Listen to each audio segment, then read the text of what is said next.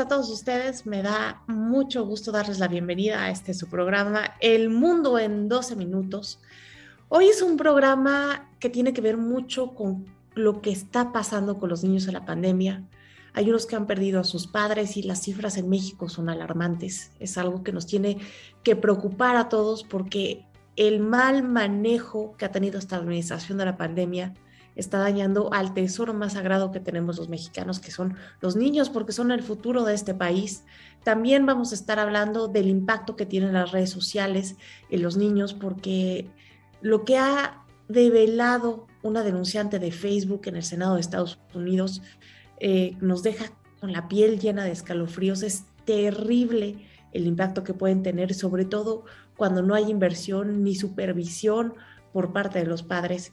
Y finalmente vamos a estar hablando de un tema político que sucedió hoy por un tuit de la senadora Lili Telles, que tiene a los políticos y en especial al presidente comportándose como niños con respecto a la medalla Belisario Domínguez. Y este es el tema de este vuelo superultrasónico con el que le vamos a dar la vuelta al mundo en 12 minutos. Y como siempre y como cada semana me acompaña el dúo dinámico, Carlos Sandoval y Jaime Gutiérrez. Muy buenas noches, ¿cómo están? Hola Stephanie, qué gusto saludarte. Mi estimado Jaime, como siempre es un gran gusto verlos aquí todos los martes a las 9 de la noche y sobre todo a nuestro público. La verdad, temas interesantísimos. Ha sido una semana muy movida y bueno, el tema de las comunicaciones fue un, caos que ahorita platicaremos. Muchas gracias Stephanie. Gracias Jaime. Saludos a todos. Querido Stephanie, querido Carlos, qué gustazo este, verlos hoy martes y bueno, pues sí, después de lo de ayer, este, conocí a mi familia este, después de la caída de las redes, pero bueno. Oye, yo ya estaba desempolvando el fax. Sí, exacto, claro. señales de humo. Señales de humo. literal, parecía una película de terror, un día sin WhatsApp y de repente nos quedamos sin Facebook y decíamos que Telegram era nuestro soldado y luego se cayó Telegram. Fue un día bastante icónico de lo que significan las redes para nosotros. Pero antes de tocar ese tema, quiero despegar con lo que está pasando en nuestro país. Porque fíjense que diario oímos cómo van incrementando los casos de contagio, estamos en la tercera ola, después el número de muertes que sigue incrementando y que eh, diversos sistemas dicen que podríamos estar hablando de que son 2.5 más, hay otros que hablan de 3, otros de 4, pero lo que más me preocupa son las cifras que acaban de hacer eh, reveladas por un estudio del Instituto Belisario Domínguez, porque fíjense que en México cerca de 244.500 niños se han quedado huérfanos. Y lo peor del caso es que más allá de que esta cifra sea aterradora, es que de todos los países con los que el instituto hizo este estudio, México es el que sale con las cifras más, más elevadas. Miren, por ejemplo, aquí tenemos que según eh, estos datos, por cada 100 fallecimientos de COVID-19 en Estados Unidos, 23 niñas y niños perdieron a sus cuidadores primarios o secundarios, es decir, a su mamá o a su papá o a los abuelos con los que vivían. En Brasil, 46. En India, 87. En México, 90. Mientras que en otros países como en Perú, 60 en Rusia 47, en Reino Unido 9 y en Indonesia 56 y Colombia 67, entre otros. Creo que es alarmante porque los niños necesitan a sus papás para poder desarrollarse. Yo creo que nadie puede reemplazar a la figura de un padre o una madre y que mueran en esas circunstancias tan abruptas, obviamente, pues deja a menores de edad descobijados, pero también con un trauma por la pérdida de sus padres en esas circunstancias y me preocupa que mientras los niños están quedando huérfanos, la estrategia o la ausencia de estrategia de la Secretaría de Salud no cambie. A mí estos datos en verdad me hicieron reflexionar mucho y parece que estábamos mejor cuando estábamos peor. En verdad parece que vamos para atrás y me preocupa mucho lo que está pasando con los niños, Carlos. Y yo creo que francamente para que estemos con niveles arriba de países como Indonesia, yo creo que esto es no, increíble. de que se ha hecho muy poco. No, coincido, Stephanie. La verdad, este, Stephanie Jaime, yo siento y lo hemos platicado en todos nuestros programas que la estrategia, desafortunadamente, porque la verdad daña muchísimo al país, da estas cifras que mencionas ahorita, Stephanie, de niños que se quedan sin familia, han sido, la verdad, las acciones han sido muy mal guiadas, una muy mala estrategia y ahí están los resultados. Yo te comento que en lo personal tuve la, tuve la, la, vivencia de una gente que colaboraba conmigo que falleció, que dejó a dos niños, obviamente la más sigue, estaba, estaba viva, pero es una gente de 47, 48 años que es joven de alguna manera y que pues los hijos nunca hubieran esperado dejar que su papá los hubiera dejado y es un trauma durísimo, yo lo que he podido percibir en un caso particular es la verdad, es una, una tristeza muy fuerte y, y, la verdad un tema psicológico para los niños durísimo, ¿no? O sea, una, una desubicación, un tema que sí tiene que atenderse hasta a nivel, a nivel psicológico, ¿no? Entonces, coincido, Stephanie, eh, ha sido un trauma durísimo y estas cifras son verdaderamente alarmantes. Claro, y es que justamente hablábamos de los daños colaterales que está dejando la pandemia y uno de ellos ha sido los efectos psicológicos que eh, ha provocado las pérdidas, el estar encerrados tanto tiempo, la incertidumbre, pero este daño que está provocando la niñez es, es inaudito y nos habla de que estamos todavía muy por debajo en el índice de desarrollo humano, Jaime, y los niños que son los que menos la deben y la temen están pagando los platos rotos. Así es, querida Stephanie. De verdad, el escenario que pintas es muy triste. Yo creo que no hemos dimensionado todavía la magnitud del daño de esta pandemia. Eh, yo creo que todavía, como estamos en medio de todavía del huracán, eh, cuando esto pase, vamos a dimensionar realmente lo que pasa. Y fíjate qué curioso, además. Ya la Organización Mundial de Salud había advertido, Stephanie, Carlos, que eh, la epidemia de ahora se llamaba estrés, ansiedad, angustia, depresión. Hoy, aunado a lo que ahorita acaba de decir Carlos, eh, de este encierro, pues este, se van a agravar las cosas. Entonces, es, es un claro síntoma de que ya está trabajando eh, en este tipo de cuestiones. Y este dato que das, alarmante, triste, de 240 mil niños huérfanos, niños y niñas huérfanas, eh, de verdad es, es, muy triste el escenario, Estefania. Yo creo que el gobierno ya tendría que estar haciendo literal, algo. Literal, y es que, oh, ¿qué mundo le estamos dejando a los niños? No me acuerdo que eh, muchísimo, había un disco de Maná que se llamaba Dónde jugarán los niños, que tocaba más o menos esta problemática, pero yo creo que muchos años después se está aumentando no solo por la pandemia, también por el impacto que están teniendo las redes sociales. Fíjese que hay un caso que también otra vez me deja con la piel chinita, porque resulta que hay una denunciante de Facebook que se llama Francis Hogan, que dio un testimonio, un testimonio en el Senado de Estados Unidos que le logró a conmover a todos. Fíjese que lo que ella dice es que lo que más le importa a Facebook es hacer todo pues, a mayor escala y más barato. Entonces realmente que no tienen el personal necesario para estar cuidando los contenidos y que tampoco le quieren invertir mucho. Y ya sabemos, por ejemplo, que Facebook es dueño de Instagram.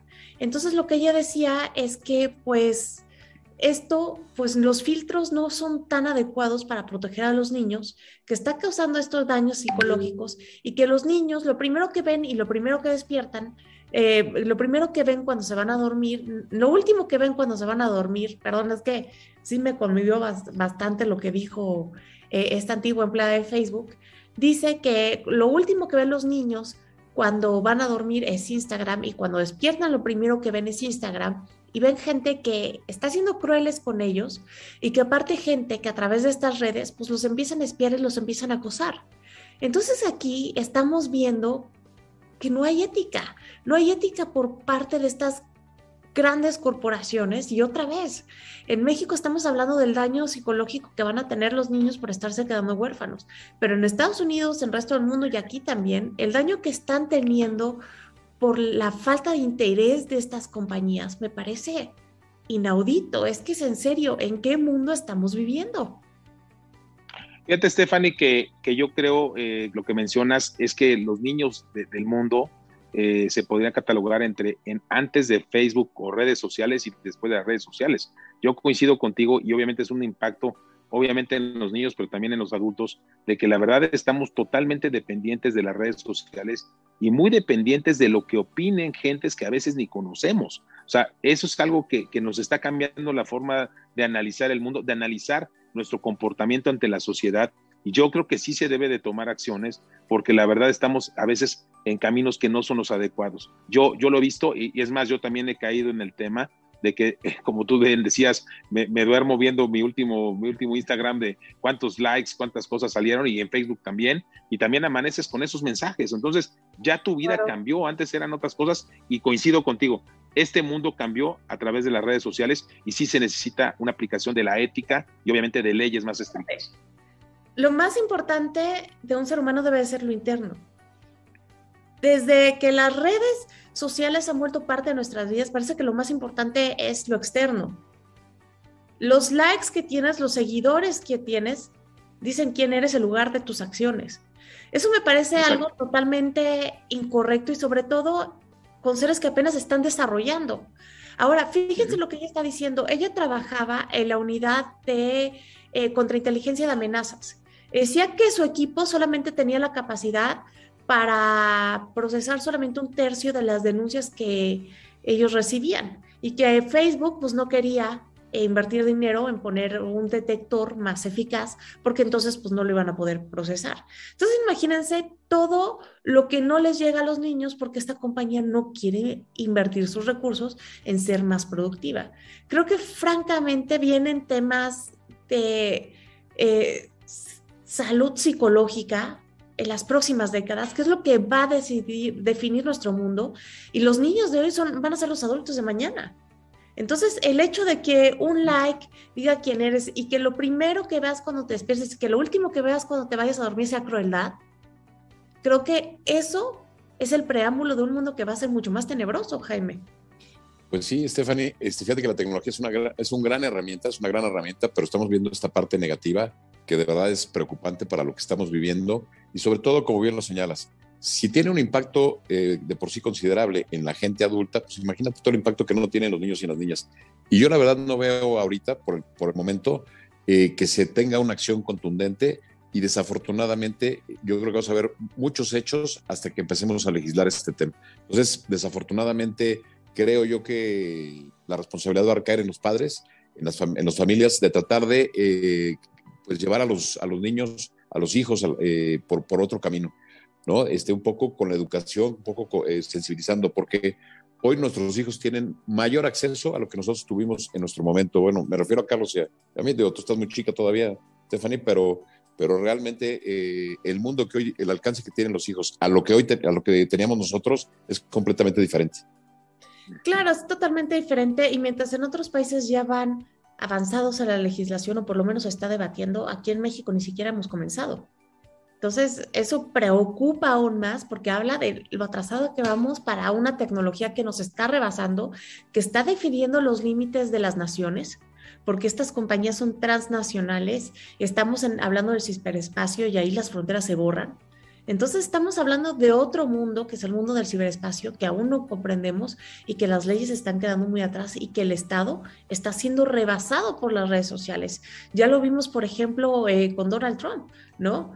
Eh, cómo lo silenciaron las redes sociales, pero al mismo tiempo que se silencia a Donald Trump, pues no, se le dice nada a personajes como Anonymous. Y en este sentido de que estamos hablando del comportamiento de los niños y del impacto, creo que es importante notar cómo después de un tuit que puso Lili Telles, en donde se refería al presidente de la República como el violador serial de la Constitución y que iba a ir al Senado para entregar... Eh, la medalla de Belisario Domínguez, pues que había que hacerle frente. Entonces, a raíz de esto, el presidente Carlos decidió ya no ir al Senado porque dijo que pues lo iban a agredir. Y Manuel López San Martín sacó en su cuenta de Twitter pues un video donde ahí estaba Laida Sansores confrontando a Peña Nieto y diciéndole de lo que se iba a morir. Entonces vemos que los tiempos son diferentes y que obviamente lo que se le hacía a Peña Nieto pues a Andrés Manuel López Obrador ni pensarlo. Así es, Stephanie. A ver, yo lo que, lo que veo es que desafortunadamente creo que esto de Lili Telles, pues este llamado al desorden en, el Senado, pues no, es correcto, ¿no? mi punto de vista es un tema que no es político, al contrario, es un reconocimiento eh, muy importante, es el, mayor galardón que da el gobierno de México a, un agente, a un, ser humano. Entonces creo que, que, más bien es un tema de, festejar y celebrar. Sin embargo, yo creo que el presidente pues lo tomó mal porque pues hay que enfrentar los temas. Él tiene una gran habilidad de poder estar en, los en, estos temas, es un buen, muy bueno cuando hay problemas, ya lo vimos en la crisis que, con la gente de Puebla, lo vimos en Oaxaca, él hubiera podido salir muy bien, yo creo que es un grave error que pues dio un, una, un agachón fuerte contra, eh, contra la senadora Lili Telles, que bueno, mi reconocimiento a Lili, que es muy valiente, pero creo que no es un lugar ni es un momento para la confrontación, en mi punto de vista, ¿no? rápidamente se nos acabaron los 12 minutos, tu opinión del tema, porque ya estamos aterrizando. Mi opinión es muy sencilla, Stephanie. Yo creo que además el presidente está usando el tema de Lili Telles como un distractor, también para no hacerle el caldo gordo a el senador Monreal. Totalmente de acuerdo. Hay temas que se nos están yendo por estar pensando en estos otros, totalmente de acuerdo. Por favor, ya se prendieron los letreros, hay que poner nuestros cinturones porque vamos a aterrizar. Y mientras estamos aterrizando en este vuelo ultrasónico, vamos a saludar a todos ustedes que nos están viendo desde su casa. Saludos a Enrique Mendiosa Villeda desde San Luis Potosí. Muchas gracias por estar con nosotros como cada semana. También le mandamos saludos a Paulina Rodríguez, a Viridiana Villagómez Linares, a Yobuse, a Luis Trejo, a Mar González, a Coral Gil, a Abraham Zavala, a Key Figueroa. Y tenemos una pregunta que nos hace aquí Juan Miguel de la Fuente y nos dice, hace unos ayeres las personas dividíamos nuestra vida real de la vida virtual. Hoy en día conviven juntas. Y de hecho tenemos que estar pendiente de nuestra marca personal o personal branding. ¿Ustedes creen que se vivía mejor antes que hoy sin redes sociales? Fíjate que yo, yo te daría la opinión. A mí, a mí la verdad me gustan las redes sociales. Creo que es una herramienta importantísima. Es una herramienta que te hace llegar a muchísima gente y creo que es muy interesante cuando puedes convivir con ella. Eh, hay que tomarlo como siempre nuestros maestros decían con otro tipo, tipo de cosas, eh, como los celulares en su momento, que son cosas para más viejitos, este, Stephanie, pero a nosotros nos tocó ese nacimiento, era este, el tema de decir, oye, pues son herramientas que hay que utilizar en bien de lo que tú haces, pero por ejemplo, vivir para estas herramientas, para estas redes, es un grave error. Más bien las, las redes sociales deben ser nuestra herramienta. El tema es que se empieza a vivir a través de las redes sociales. Y ahí es donde está el problema. Cuando en lugar de estar viendo un concierto o un partido de fútbol, lo estás grabando para que lo vean los demás en el Facebook o en el Instagram, ahí yo creo que está el, problema porque empiezas a respirar a través de un dispositivo, No sé cómo lo veas tú, Jaime. Fíjate que curiosamente te que pones ese ejemplo, Stephanie, el domingo fuimos al estadio a ver cuando vean América 2-0 a Pumas, íbamos con tres amigos eh, conocidos y junto a nosotros, junto, venía una pareja con un niño no mayor de cuatro años. El niño llegó eh, eh, con su tablet y no se paró durante las dos horas que duró el partido de ver su tablet. O sea, no vio el partido, este, se concentró en su tablet. Entonces, este, bueno o malo, no lo sé, esa es la realidad. Se está generando una nueva generación y ahora sí, no quiero sonar como el abuelito de que nuestros tiempos eran mejores, ¿no? Este, cada tiempo tiene sus cosas y pues hoy van a tener que aprender a convivir con ello, claro, con un Internet regulado, eh, como lo hemos platicado en el bloque anterior. Y con respecto a esto nos comenta Enrique Mendiosa, nos dice, como trabajador de la industria de la televisión he escuchado a muchísima gente decirme que la TV va a desaparecer por completo y que ya va a quedar desplazada por las redes sociales. Ayer quedó demostrado que todos los formatos de comunicación son útiles, totalmente de acuerdo. Y ya se nos está acabando el tiempo. Rápidamente vamos a responder una pregunta que nos está haciendo Paulina Contreras sobre los Pandora Papers.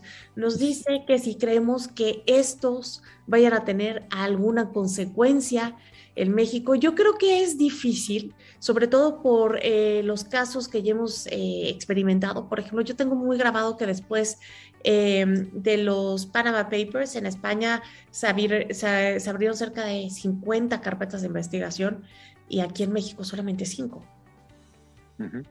Creo que podría repetirse otra vez la misma historia y creo que esto no ha llegado al nivel de un, de un escándalo porque todavía no conocemos los montos. Creo que cuando se conozcan los montos, creo que sí va a haber una indignación eh, social fuerte. No sé cómo lo ven ustedes, Carlos y Jaime. Pues mira, este, yo primero a la, pregunta del tema de la televisión, este, Stephanie, que me interesó mucho el tema, creo que hay que recordar el tema del radio, ¿no? Cuando nace la televisión dicen, no, pues el radio va a desaparecer. Y creo que al contrario, ¿no? El radio ha tomado muchísima fuerza y yo creo que la televisión va a quedarse. Van a ser temas híbridos, eh, de, tanto de tecnología nuevas como de tecnologías anteriores, radio y televisión. Y en este tema de los Panama Papers, hay que decirle a nuestro público que, a ver, el tener un offshore no es un delito. El tema es de dónde provienen los recursos. Si los recursos que tú tienes en offshore son, eh, que ya, bueno, más bien son lícitos y pagaron impuestos, no tienes ningún problema de tenerlos fuera, de, fuera del país. Tú decides dónde lo puedes tener, no hay problema. El problema es obviamente de dónde vienen esos recursos y si los declaraste. Y en el tema de los políticos, obviamente es si esos, esos offshore fueron declarados en su declaración patrimonial, que aquí creo que es donde vienen los temas fuertes. Y, y bueno, ya veremos qué pasa. Pero yo creo vemos que, que vemos que no servía, pero yo creo que también expone el tema de una doble moral, porque mientras hay mucha gente que está sacando su dinero para no pagar impuestos a paraísos fiscales, pues la gente común y corriente sigue pagando el IVA. Sí, por libros y café, ¿no? Y por comida. Entonces ahí se ve pues la injusticia y pues las diferentes concepciones del bien común que se tiene, porque creo que está ganando aquí el bien individual, Jaime. Es correcto, Stephanie. Este, yo creo que esto va a dar mucho que hablar, va a ser un gran escándalo y se va a politizar, porque además, eh, voy a poner un ejemplo, ¿no? Eh, y, tomando, y, tomando al secretario de Comunicaciones, que lo que nos está diciendo es verdad, que él siendo empresario, trabajando en ICA, le, dieron su liquidación, eh, invirtió su dinero en una empresa que, por cierto, se los llevaron al baile, según lo que dice él. El presidente ya reveló un monto que son 3 millones de pesos, este, y eso ya tiene más de 10 años. Si esto es cierto, pues este, no, tendría por qué ser un delito, como bien dice Carlos. Si se declaró, si se generó, es un tema. Pero sí creo que se va a politizar porque hay muchos eh, nombres por ahí que, tendrían que explicar eh, de dónde obtuvieron ese dinero. Claro, totalmente. ¿O por qué no lo declararon? Totalmente de acuerdo. Y ese será un tema que probablemente seguirá vigente la próxima semana para los siguientes 12 minutos porque en esta ocasión se nos ha terminado el tiempo. Carlos, Jaime, muchas gracias por habernos acompañado el día de hoy. No, hombre, Stephanie, sí, como siempre es un gran gusto, gran gusto, Jaime. Y muy buen viaje, Stephanie. Ojalá y nos estemos ahí este, en comunicación contigo. Que tengas un buen viaje. Muchas gracias. Querida Stephanie, querido Carlos, nos, manda, nos traes a harinita del desierto, este Stephanie. les estaré mandando mensajes de humo por si se llegan a caer las redes sociales. Y como todos los martes, yo me despido. Yo soy Estefaninaro y les recuerdo que la próxima semana tenemos una cita a la misma hora en el mismo canal.